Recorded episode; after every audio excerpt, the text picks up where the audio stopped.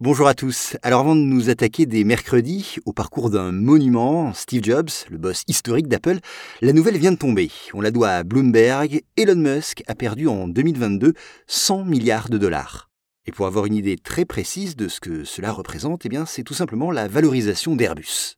Et en fait, c'est même pire, puisque si on se réfère au mois de novembre 2021, la fortune du dirigeant de Tesla, SpaceX et désormais de Twitter était estimée à l'époque à 340 milliards de dollars alors qu'aujourd'hui elle n'est plus que de 170 milliards de dollars. Elle a donc été divisée par deux.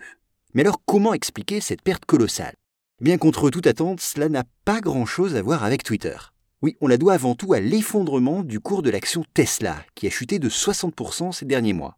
Depuis le mois de janvier, plus précisément, elle a baissé de 52% pour atteindre le plus bas niveau depuis deux ans, à seulement 167,87 dollars.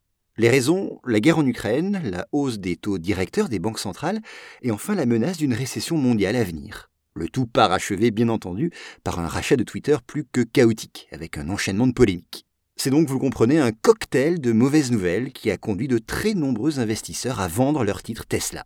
Mais qu'on se rassure tout de suite, Elon Musk reste malgré ce l'homme le plus riche du monde. Sa fortune devance encore largement celle de ses principaux concurrents Bernard Arnault, Jeff Bezos et Bill Gates.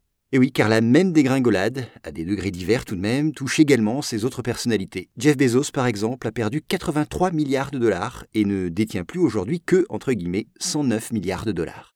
Voilà, désormais je vous donne rendez-vous dans deux jours, mercredi, pour le premier épisode de la série consacrée à la folle saga de Steve Jobs. Merci et à très vite.